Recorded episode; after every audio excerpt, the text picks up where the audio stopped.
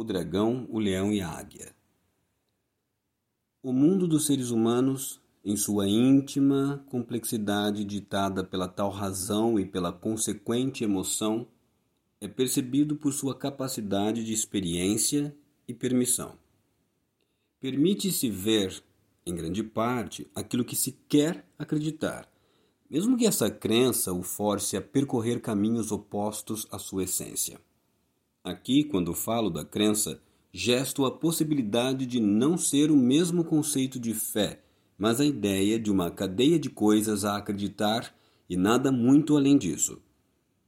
Até porque deixarei explicitado que não tenho a intenção de questionar a fé por acreditar que ela, quando orquestra dos sentidos enquanto emoções processadas, fazem parte da construção do indivíduo e de suas aspirações a pertencimento, preenchimento espiritualidade e intimidade com sua observação direta e pessoal ao divino.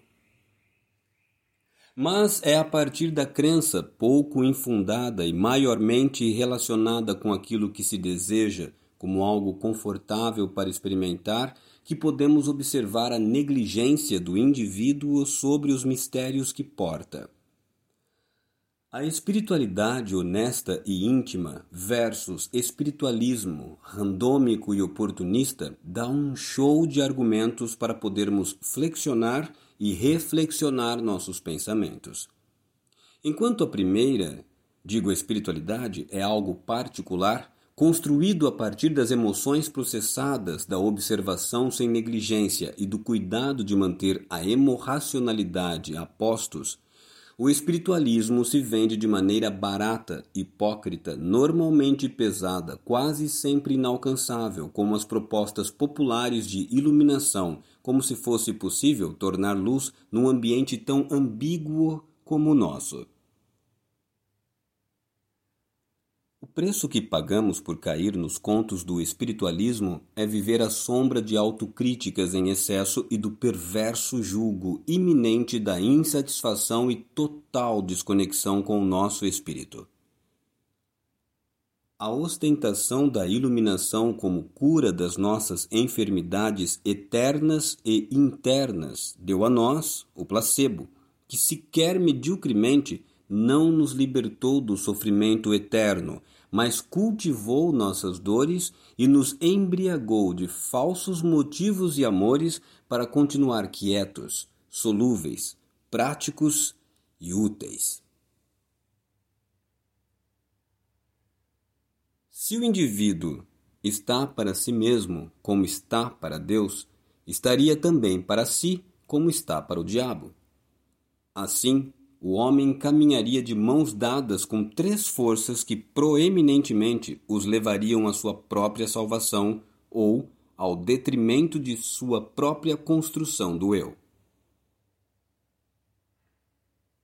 O homem, então, seguindo essa teoria que lhe apresento, estaria para si, para Deus e para o diabo. Ou seja, estaria para o eu, então mente, para Deus, logo para a alma, e para o diabo, o espírito. O eu seria um dragão, Deus viria como um leão e o diabo como águia.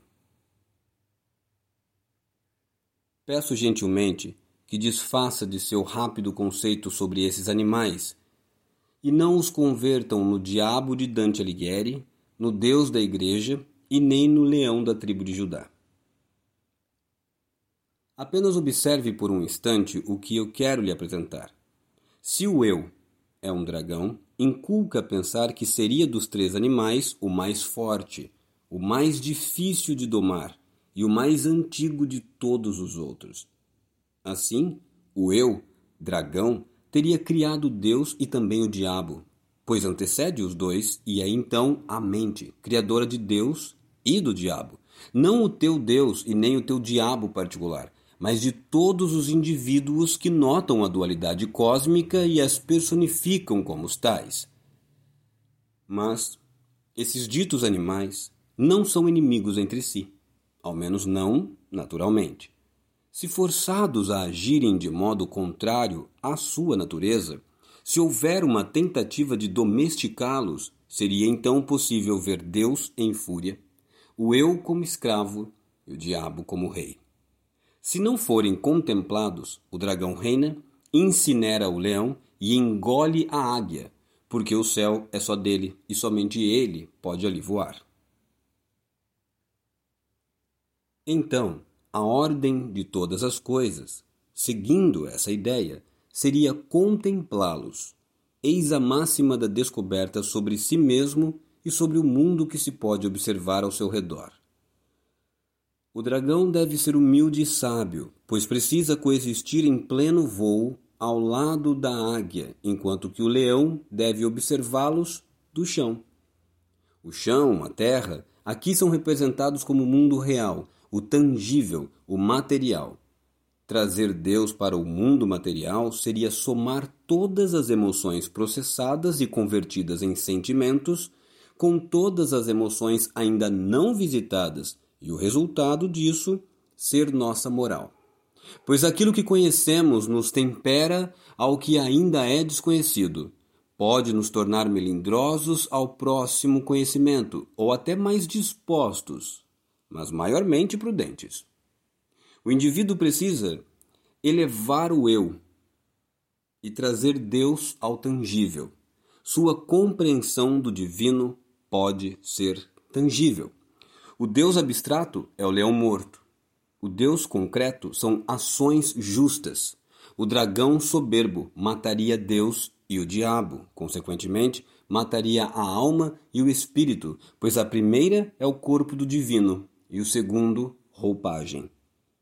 O relacionamento natural com o que nos é imanente e proveitoso é contemplar o eu voando ao lado do diabo, meu espírito, que também é roupa do meu Deus, que está em terra, nas minhas ações justas e concretas, e então o meu eu e o meu espírito estariam nos mundos abstratos da minha consciência e inconsciência.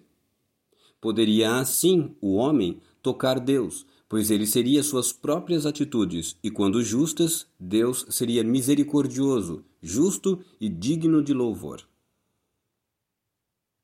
Quando o dragão consome Deus e rasga as vestes da alma, matando o diabo espírito, sobra apenas o pobre homem, sem consciência de si mesmo, vivendo sonhos alheios e procurando Deus nas alturas, quando ele deveria então estar na savana da nossa razão, inclusive árida, mas ainda fértil.